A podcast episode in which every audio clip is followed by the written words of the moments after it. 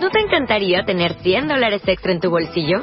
Haz que un experto bilingüe de TurboTax declare tus impuestos para el 31 de marzo y obtén 100 dólares de vuelta al instante. Porque no importa cuáles hayan sido tus logros del año pasado, TurboTax hace que cuenten. Obtén 100 dólares de vuelta y tus impuestos con 100% de precisión. Solo con Intuit TurboTax.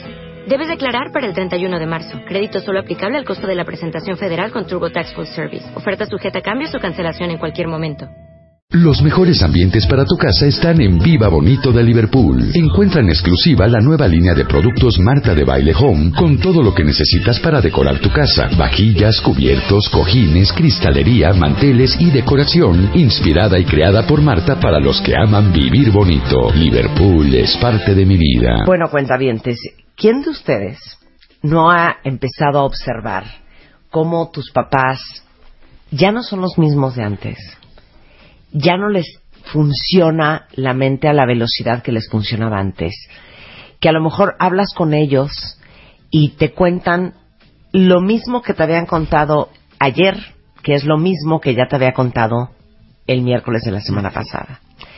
Que empiezas a ver que empiezan a repetir las cosas o que las cosas se les olvidan o a lo mejor en la primera parte de la llamada le contaste algo y a los 10, 15 minutos te lo vuelve a preguntar. ¿Y cómo se empiezan a dar cuenta ustedes, uno, que tu mamá o tu papá ya no es la misma persona que conociste toda la vida? Ese es parte del duelo a cuenta gotas. Y es más doloroso, te voy a explicar por qué porque lo vas sufriendo poco a poco, vas teniendo lo que los tanatólogos decimos pérdidas en cascada. Te voy a poner un ejemplo concreto y es nuestros padres. Tú, claro que vas viendo que nuestros padres no se van haciendo más jóvenes cada día. Pero cuando tienen una demencia, cuando ya es una senectud, que empiezas a verlos, ese deterioro, que empiezas a perder a tu mamá o a tu papá poco a poco, que llegas a contarle algo emocionadísima que te pasó y ya no le ves el interés. No es porque ya no te quieres, porque ya no tiene la energía para interesarse en algo que no sea sobrevivir ese día. o lo que va a comer o lo que va a hacer. Y a ti te duele porque tú todavía necesitas a tu papá o a tu mamá para contarles las cosas. Al principio la primera reacción de alguien con este tipo de duelo a cuentagotas, con el Alzheimer o cualquier tipo de demencia, es el enojo me enojo mucho de que haya pasado. Y tú sabes, porque lo hemos hablado aquí, que el enojo es la trampa de arena en el juego de golf que es el duelo. Si tú te me quedas entrampado en el enojo, no vas a poder transitar esto. Y una enfermedad de este tipo, de esta naturaleza, una enfermedad crónica o una enfermedad degenerativa, no es una carrera de 100 metros, Marta, es un maratón. Y tú para un maratón tienes que ir administrando tus fuerzas. Claro. Porque si metes toda la carne al asador al principio, te vas a quemar muy rápido. Es que es fuertísimo lo que estás diciendo, Es que mira, Marta, las cosas, si te van a poner una inyección, tú quieres, ya, pónganmela rápido. ¿No? No me la vayas poniendo despacito y vayas dejando que la vitamina B12 entre despacio porque duele más. Pues los duelos así son muy, muy dolorosos. Claro. Porque es ir perdiendo poco a poco, un cachito de tibia. Claro, y, lo que dije al principio de este segmento de cuando tus papás ya no son los que tú conociste, da un tremendo dolor y da una tremenda frustración, no sé si es enojo, frustración o qué es, porque número uno, como dijiste tú, sigues necesitando a tus papás, extrañas al papá o a la mamá que conociste toda tu vida. Eh, sigues queriendo su feedback y su retroalimentación y que te diga y a veces hasta extrañas que te peleen. Ah, claro. Y ya no es la persona de antes, ¿no? Y el duelo más complicado es donde no hay un cadáver, si me permites decirlo así. Donde no tienes un cadáver que enterrar y hacer un duelo y cerrarlo bien. Aquí tienes que empezar un duelo, porque si tú sigues esperando encontrar ese papá o esa mamá que tenías antes, te vas a llenar de frustración, pero además vas a deteriorar mucho tu relación con él, porque le estás exigiendo algo que no tiene para dar no, no está, no es que no te quiera poner atención, no es que no quiera hacer bien las cuentas o, dar bien un cambio, es que no puede.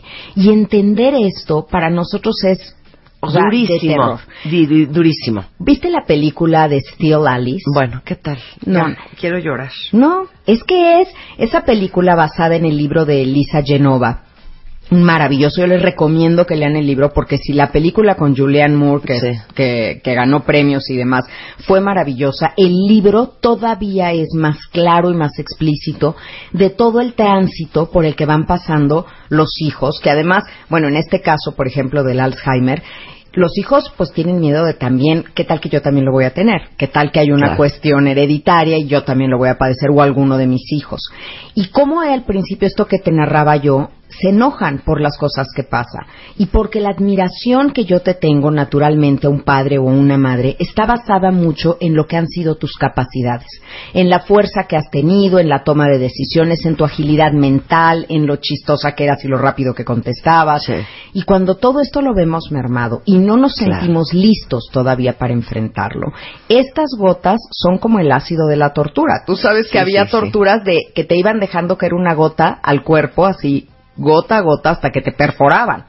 Así duele estos estos Claro. duelos, ¿no? Bueno, ¿quién de ustedes, si quieren comentarlo en, en redes sociales, tuvo a lo mejor una mamá o un papá que era un toro de lidia y ahora ya lo ven claro. cada vez más como una mansa paloma? Ahora, hay otro lado ahí, Marta, porque a veces ese, ese que no es el toro de Lidia y que ahora es un abuelo maravilloso para tus hijos, también te entra de repente el decir, a mí me hubiera gustado tener ese padre. Claro. Y a mí me hubiera gustado poder platicar con él Más como mis hijos claro. platican ahora. Y me Claro. hubiera gustado que estuviera presente. Y todo esto son pequeños duelos. Imagínate un racimo de uvas. Y entonces las uvitas que están pegadas ahí al, al racimo, así es, son tus pérdidas y las tienes que ir trabajando una a una. Ahora, hay una buena noticia en todo esto y es que tienes tiempo. Tienes tiempo para despedirte, para cerrar, para trabajar esto que estás sintiendo. Aunque no haya la retroalimentación, ojo, no es un tiempo para pelear. No vas a aprovechar esto para empezar a hacerle la vida tormentosa y empezar a sacarle cosas del baúl y resentimientos, sino para tú, tú lo sacas, tú lo lavas, tú lo trabajas, porque es tu asunto.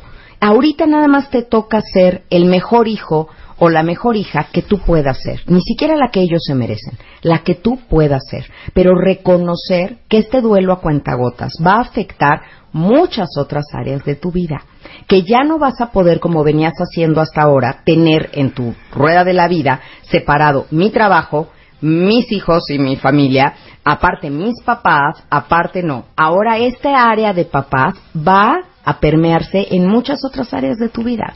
Y sí vas a tener que hacer cambios en tu trabajo y sí vas a tener a lo mejor que suspender viajes y sí vas a tener a lo mejor que dedicarle más horas, más tiempo, contratar personas que estén que estén ahí contigo. Este es uno de los ejemplos de lo que es un duelo a, a cuentagotas. Ahora, dice una cuenta este, por favor dinos qué hacer cuando sentimos este enojo y esta frustración porque vemos que no son quienes eran. Sí, bueno, esto es, es buenísimo, es la mejor pregunta que me pueden hacer, porque es lo que tenemos que trabajar.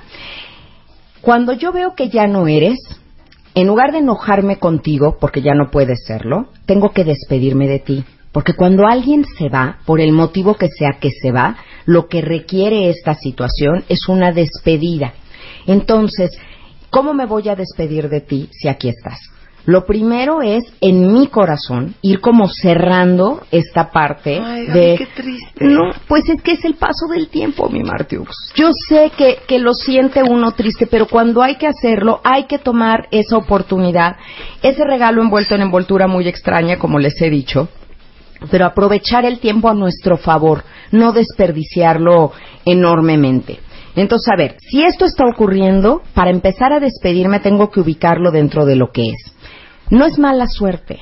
¿Cuántas personas no oigo de "Ah, qué mala suerte que nos dio esto? Ay, es que ¿por qué a nosotros? Hay personas, Marta, que se enojan con Dios porque creen, ¿por qué Dios no me quiere? ¿Por qué nos mandó esto? Vamos a entender que las cosas buenas le pasan a la gente buena y a la gente mala. Y las cosas malas también. Decía Forrest Gump, shit happens. Claro. ¿No? Y es que de verdad es así. No es, nosotros somos el, el ser humano es cuerpo, mente y espíritu. Y este tipo de demencias, de Alzheimer, de Senectú, tiene que ver con el cuerpo y tiene que ver con la mente, no tiene que ver con el espíritu. Claro. Y ayuda mucho saber que atrás de esto que estamos viendo, de esta persona distraída, de esta persona de mirada ausente, de esta persona no participativa, retraída, ahí adentro sigue estando mi mamá, ahí sigue estando mi papá, ahí está el espíritu intocable de la persona que yo he amado. Donde, cuando no lo encuentren en otro lado, pues concéntrense en sus ojos, busquen allá adentro, métanse allá adentro que ahí está y aprendan a tener una relación con esta persona, no a partir de la interacción física. Es como una primera llamada a cuando ya no tenga tu cuerpecito conmigo. Después, ¿qué hacemos? Repetirte a ti mismo que no hay nada que hubieras podido hacer o dejar de hacer que cambiara el rumbo de las cosas. Tú sabes, Marta, que la culpa, además de que estorba, te aprisiona. Y cuando llega alguien a consulta y me dice, es que debí de haber hecho más. Ayer, simplemente, ¿no? Eh, estaba yo platicando con una paciente que me dice, es que debí de haber llevado a mi papá a Cuba que lo revisara. Tranquilamente le pregunté, ¿tienes los recursos para haber ido a Cuba? No, pues no, pero los hubiera conseguido. Le digo, todo eso se dice muy fácil ahorita. Pero claro que no, ni es fácil conseguirlos, ni hubiera sido fácil trasladar a tu papá, y a lo mejor hubiera sido muy angustioso para él convencerlo. No es fácil, es muy injusto que empieces a, a pensar todo lo que pudiste haber hecho ahorita, que ya falleció, que ya estás descansada, que ya piensas claro, que ha pasado tiempo. En el momento hiciste lo, mejor, que pudiste para ese momento, claro. Claro, con los recursos que tenías y las circunstancias en las que estabas, Marta. Claro. Juzgarte post-mortem es muy injusto. ¿no? Entonces, tienes que repetirte que no hay nada que hubieras podido hacer para que la culpa me la dejes a un lado. Fíjate lo que estamos sacando de la ecuación. Tengo que sacar el enojo, tengo que sacar la culpa para poder ser proactiva y empezar a tomar soluciones, empezar a hacer cosas. Debo de aprovechar los buenos momentos de lucidez que tenga mi persona. Siempre hay estos regalos que yo le llamo gotas de oro, porque siempre hay ratitos donde la irrigación es muy buena y entonces puedes tener una buena conversación, puedes eh, tener un recuerdo. Acuérdense que lo que menos se daña es la memoria este, profunda, lo que pasó hace mucho tiempo. A lo mejor no me acuerdo qué desayuné, pero pues sí me acuerdo de cosas.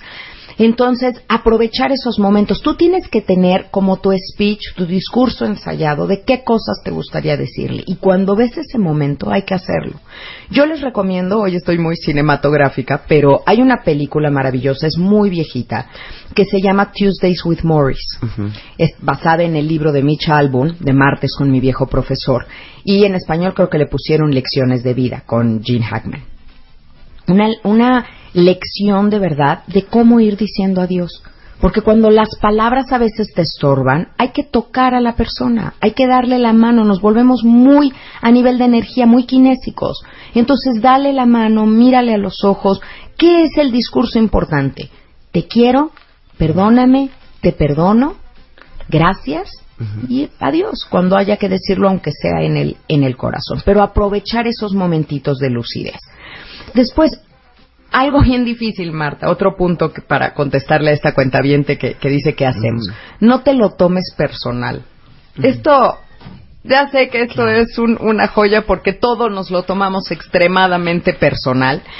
Pero si no se acuerda de tu nombre, por ejemplo, un día que llegas a verlo, que es de las No cosas... lo puedo creer. Eh, Me parece fuertísimo. Es súper fuerte. Me parece fuertísimo el tema del Alzheimer, porque cuando nosotros éramos chiquitos, que siempre hacemos el mira ma y te subes a la resbaladilla, mira ma y te avientas del, ya sabes, de, de- de las Trampolín, barras, no, de del trampolín. El mira ma es esta necesidad como muy profunda del niño de ser visto, porque si tú me ves, yo existo. Exacto. Y eso yo creo que es algo que perdura toda la vida.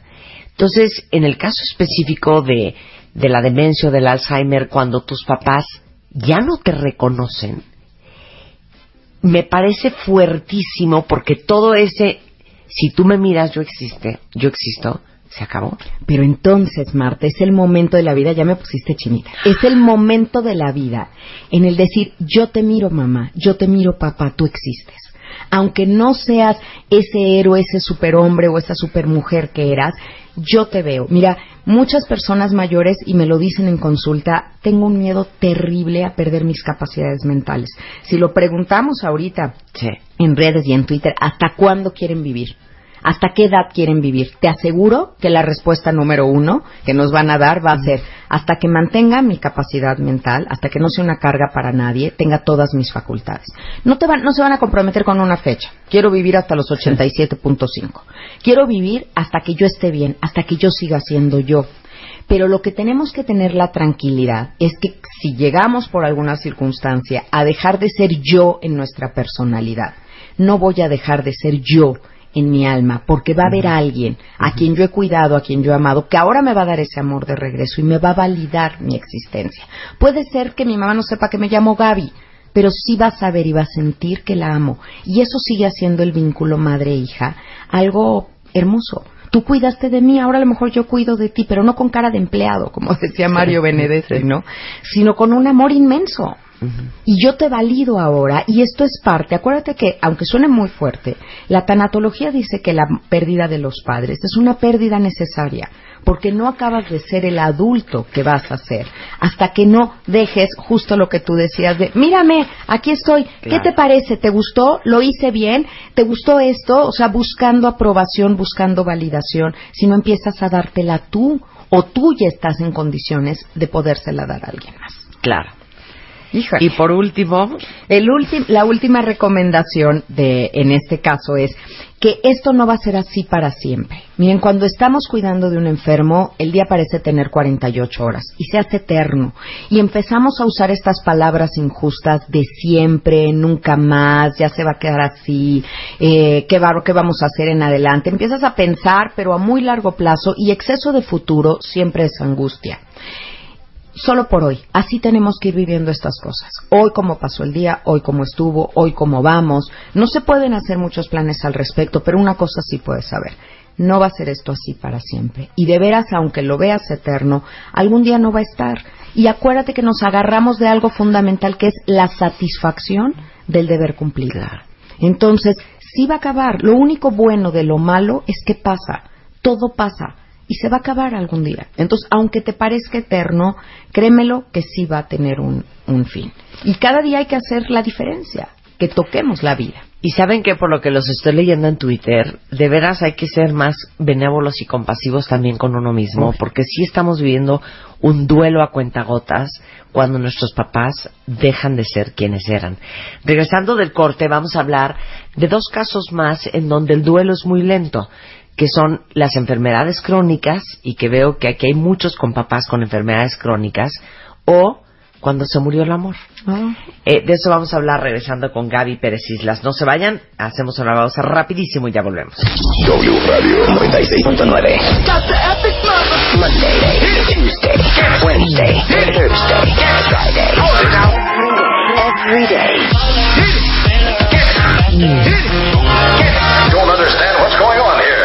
lunes a viernes. 10 de la mañana. Estamos donde estés. Estamos de regreso en W Radio y estamos hablando con Gaby Pérez Islas, que es tanatóloga, de lo difícil que son los duelos a cuentagotas y que los duelos a cuentagotas pueden ser por varias razones. Una, porque a lo mejor nuestros papás están envejeciendo y porque cada vez dejan de ser un poquito más lo que siempre han sido. Eh, y las dos siguientes, que es por una enfermedad crónica o cuando se murió el amor. Entonces vamos con la enfermedad crónica primero. Ok. Mira, y no necesariamente de los padres, claro, porque la enfermedad crónica puede ser de uno mismo, puede ser de un hijo, puede ser de eh, la pareja de un familiar, de quien sea. El caso es que tú empiezas a ver que este deterioro es como constante, yo digo, sin prisa pero sin pausa, y entonces vas perdiendo cosas. Imagínate que es en una enfermedad crónica, imagínate con tu pareja. Y entonces, a lo mejor lo primero que pierdes es esa vitalidad que tenía tu pareja. Ahora todo le duele. Ahora diario es queja y lamentación. Y bueno, pues te empieza a caer gordo, porque la queja siempre nos cae gorda. Pero empiezas a ver que esto se prolonga. Y a lo mejor lo primero que pierdes de tu pareja es a tu compañero sexual porque ya no hay esta parte y es muy duro. Cada uno es un duelo en sí y una pérdida en sí. Pero entonces seguimos y pierdes al cómplice, a tu compañero de viaje, a ese incondicional que estaba puesto para la fiesta. Empiezas a perder, a, como tú decías hace rato, hasta con quién pelear, porque ya Sí, no te da batalla. Con lo padre que es este dime y direte y Sí, sí, jaloneo eh, eh, intelectual, ¿no? No, pues lo empiezas a perder y empiezas a volverte el cuidador o la cuidadora de tu pareja. Pero todo esto, Marta, de verdad, así como despacito, despacito, con gotero. Y ya hasta tienes miedo de amanecer. Mañana que viene. Mañana qué va a ser, qué va a traer el mañana y empiezas a vivir con miedo. Y esto es terrible. ¿Te has dado alguna vez un masaje que le llaman sidodara? Ese que te dejan caer gotitas de aceite en la frente. No, ¿No? no. Es un masaje hindú que se supone que es súper relajante, es de Ayurveda. Y entonces ponen una ollita con un hoyo justo arriba de, de la frente donde estaría tu tercer ojo y te van dejando caer gotitas de aceite caliente. Se supone que es súper relajante. Pero para las personas controladores, como Sí, sí, Moa, sí. fue una cosa súper desesperante. Porque esta gota que caía y que se escurría, entonces iba yo pensando por dónde se va escurriendo, entonces ahora se me está cayendo en el pelo, ahora ya lo tengo en la cara, todo. Me di cuenta a través de este masaje que es largo y que consiste en eso, nada más el goteo del aceite. Me di cuenta de cómo nos desesperamos porque queremos enseguida llevar el control de la situación. No fluyes, no te dejas llevar. Y ahí estoy hablando de algo muy controlado, con un terapeuta y demás. Bueno, imagínate en una enfermedad, imagínate en un duelo a cuentagotas donde tú quieres, a ver, ya paren la gota, quiero, quiero estarle moviendo ahí a ver con qué intensidad sale, si es un chorro más grande, es un chorro más chico. Fluir es la palabra.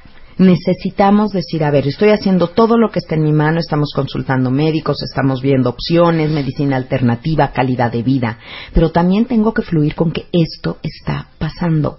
Cuando yo me resisto, las cosas persisten y duelen mucho más. Fíjate, imagínate tener el pie abajo de la banqueta y que ves venir una moto que te va a pasar por encima del pie. Te empieza a doler desde antes de que la moto te toque. Así estamos con este tipo de duelo a cuentagotas por, por enfermedad. Claro. Si tú sufres la vida, en lugar de vivir la vida, pues te- la vida te va a pasar por encima, como la moto, sin duda. Pero ver morir a alguien un poquito cada día es fuertísimo. Y el reto, Marta, es lo que decía Santa Teresa de Jesús, no te mueras con tus muertos. No te vayas tú muriendo cada día, porque eventualmente tú vas a seguir vivo y la otra persona no. ¿Y qué vas a hacer? ¿Un walking dead? Porque la otra persona se llevó tu vida, porque ahí pusiste todo. ¿No has oído mucho?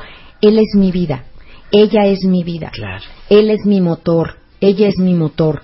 Pues aquí es cuando te tienes que dar cuenta de hoy me toca cuidarte, hoy me toca acompañarte, hoy me toca saber qué le pongo a esto. Si ahorita hay angustia en la casa, ¿qué llego y pongo yo? ¿Más angustia?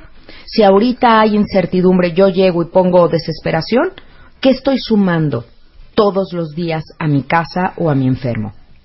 optimismo, buen humor, ser positivo, apapacho, todas estas cosas que estoy poniendo yo. Cuando afuera hay caos, ¿qué llego? ¿Sumo, y más, ¿Sumo más caos? ¿O llego y doy luz? Que eso es lo que deberíamos de tratar de ser todos. Claro. Es bien difícil, bien Muy. difícil. Y quien Muy. padece una enfermedad crónica que ahorita nos está escuchando sabrá perfectamente a qué me refiero. no es una carrera de 100 metros. O sea, no, no, si has sido toda tu vida Usain Bolt, que corre 100 metros como nadie, bueno, justamente ahorita lo que necesitas eres un maratonista. Claro. Y como no estamos entrenados para eso, bueno, pues hay que practicarlo todos los días. El que sigue es de no dar crédito. Cuando se muere el amor, eso también es un duelo a cuentagotas. Cuando cada vez ves tu relación más distante, cuando cada vez ves pasar menos de lo que pasaba antes, cuando cada vez hay menos risas juntos.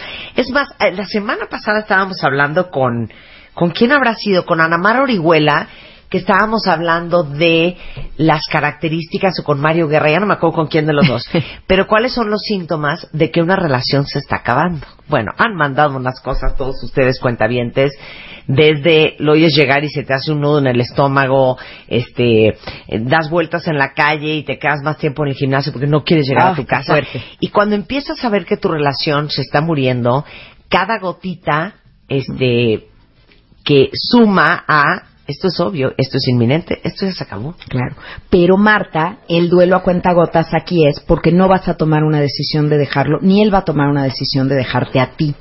El, el duelo a cuenta gotas es, me está lastimando esta gota que cae, pero tampoco voy a hacer nada por quitarme de aquí. Y esto es esto por ganancias secundarias. Hay cantidad de parejas que tienen acuerdos tácitos o explícitos de pues vamos a seguir juntos porque así conviene por los hijos o por una cuestión social o por una cuestión financiera de estatus con los amigos, no sé. Pero duele el saber ya no hay nada entre nosotros. Estoy viviendo con un cadáver. Yo como tanatóloga, Sí. pues yo sé reconocer un cadáver cuando lo veo. Y un cadáver, Marta, si tú no lo entierras, perdónenme lo, lo brutal de esta, de esta imagen, apesta. Entonces hay relaciones que apestan, que están echadas a perder y que así viven el día a día. Qué buena analogía te acabas de aventar, hija. Está muy dura, yo sé que está muy dura y lo digo con respeto, pero es que no me gusta que la gente se conforme, se acomode en una relación que ya se murió y que me conviene quedarme porque estoy agarrada a bienes materiales, a la comodidad de ser la esposa o el esposo de, a tener lo mejor de los dos mundos, porque a lo mejor tengo toda mi libertad, pero cuando necesito para un evento o algo ahí está, o para ir a alguna cosa de los hijos al colegio, en fin, hay tantos arreglos posibles, pero lo que hace la vida emocionante en pareja es tener este cómplice o esta cómplice que es tu drive, que te escucha, que te ubica, que te da, Que te anima, que te suma. con el que peleas, o sea, que hay, hay, re- em, Hija, hay vida. hay vida, Hay vida. hay vida, hay vida, ¿no? Mira, si yo te lo pintara como un electrocardiograma, pues tú ves sístole, diástole, sístole, diástole. Estas parejas que tienen altas y bajas, como tenemos todos los matrimonios, como tenemos todas las parejas, pues bueno, esto es vida. Pero en cambio un flatliner, cuando tú ves a alguien así, parejito, tranquilito pero bien, ¿qué cosa? Ese ya se murió y no se ha dado cuenta. Tú decías, todavía el que siente el nudo en el estómago cuando ya llegó, no Sí. quiero. Todavía sienten cosas, Marta, pero hay quien ya no siente nada, que le da idéntico. ¿Sabes qué me dijo una paciente en consulta el otro día? Se enteró que su marido tiene una, pues una novia, vamos a ponerlo así, ¿no? Y entonces Por ella, ponerlo bonito. por ¿verdad, ponerlo bonito, Por ponerlo amable. por ponerlo El amable. señor trae una novia, ¿verdad? 20 años más joven, Sí. trae su novia el señor. Pero ella me dijo, y le dijo, ¿y qué pasa? ¿Estás enojada? ¿Qué sientes? Me dijo, ¿sabes qué? Siento un gran alivio, porque ahora ya no me tengo que acostar con él, tengo una socia.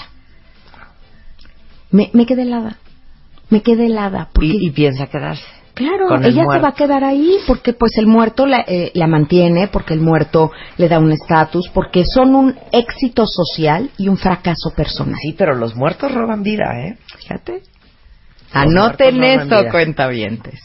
Claro, porque te secas, porque te opacas, porque te marchitas y porque te acabas convirtiendo en la persona que tú no querías ser. Si tú también acabas engañando, si tú también acabas mintiendo, si tú también acabas teniendo una relación con alguien más, poniendo toda tu energía fuera de esa relación, acabas siendo quien no eras o quien no te gusta ser y te vas muriendo un poco cada día, te vas muriendo a cuenta gotas. Ese es un duelo de verdad muy, muy complejo. Y hay otro tipo de relaciones también donde no se está dando la comunicación, donde las cosas no están funcionando y no hago nada, como la comunicación y silencios con los hijos o con nuestros padres o con un hermano con el que estás distanciado. Todo lo que sea silencio y distanciamiento no resuelve. La mayoría de los conflictos están a la distancia de una conversación que hay que tenerla. Y hay que tener el valor, Marta. Hay que tener el valor para recuperar algo que es fundamental. La paz emocional con la que tú vives, tu tranquilidad, esa no tiene precio. Si te quedas con alguien por la casa, la casa te la pueden evaluar en 10 millones de pesos. Es que, perdón, no hay nada que valga más que tu alegría. Y cualquier persona o cosa que te robe tu alegría, no vale la pena estar ahí. Sí. Pero seamos maduros. Nadie te roba tu alegría, te la robas tú. Sí, claro. O permites que te la roben, exacto, claro. claro. Exacto. Entonces, el enojo que traes, lo traes contigo. ¿Y cómo se llama el enojo vuelto hacia ti? Se llama depresión. Hay depresiones muy funcionales Y la gente anda por ahí funcionando muy bien, yendo a trabajar, saliendo y demás, pero finalmente eso es una depresión, eso es lo que traen. Entonces, tengo que ser valiente. Yo, yo les ponía aquí dos recomendaciones, ¿no? Eh, lo primero es decir, si yo quiero ser feliz y mantener esa alegría, que es una palabra tan hermosa, quiero mantenerla, ¿qué necesito hacer yo? No qué necesita pasar afuera o cómo se tienen que acomodar las cosas afuera, cómo las tengo que acomodar yo.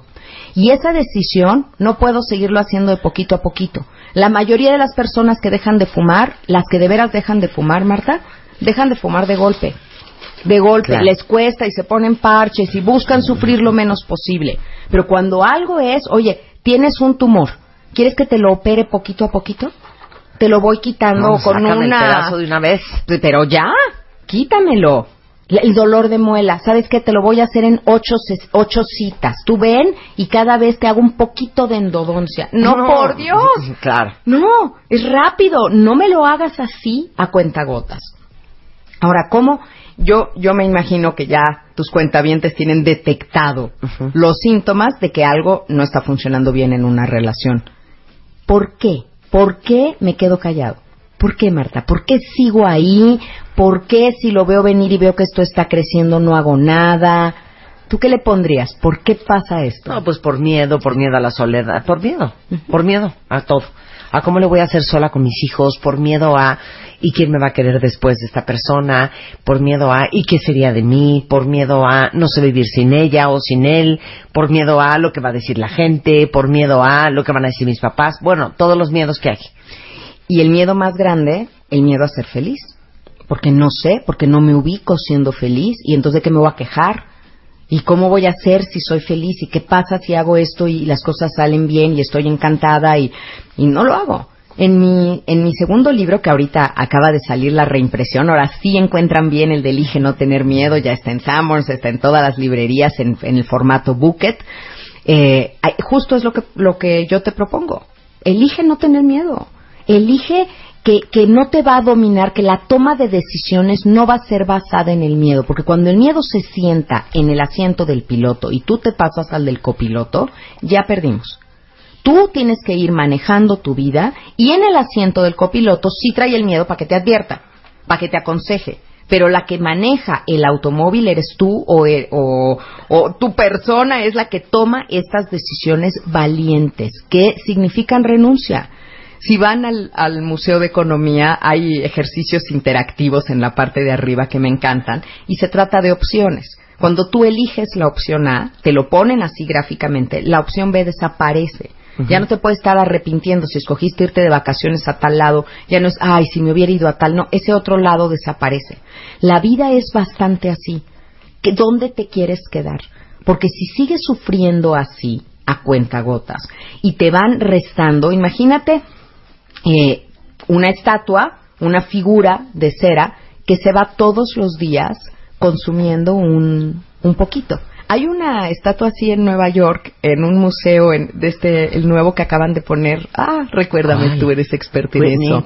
Ese, ese, exactamente, en el Whitney. Hay un, un hombre gigantesco en una sala hecho de cera y está encendido arriba. Y entonces el hombre, esta, esta figura, va goteando y va goteando y va escurriendo. Y todos los días es una escultura distinta porque lo que va cayendo es, es gigantesco, es como de dos metros no sé en qué vaya ahorita, pero pero me pareció increíble una metáfora de vida, como si es diario un poquito esta transformación que voy teniendo, no es a bien, no es a pulirme como un diamante, es a derretirme como una vela. Claro. Por la tristeza.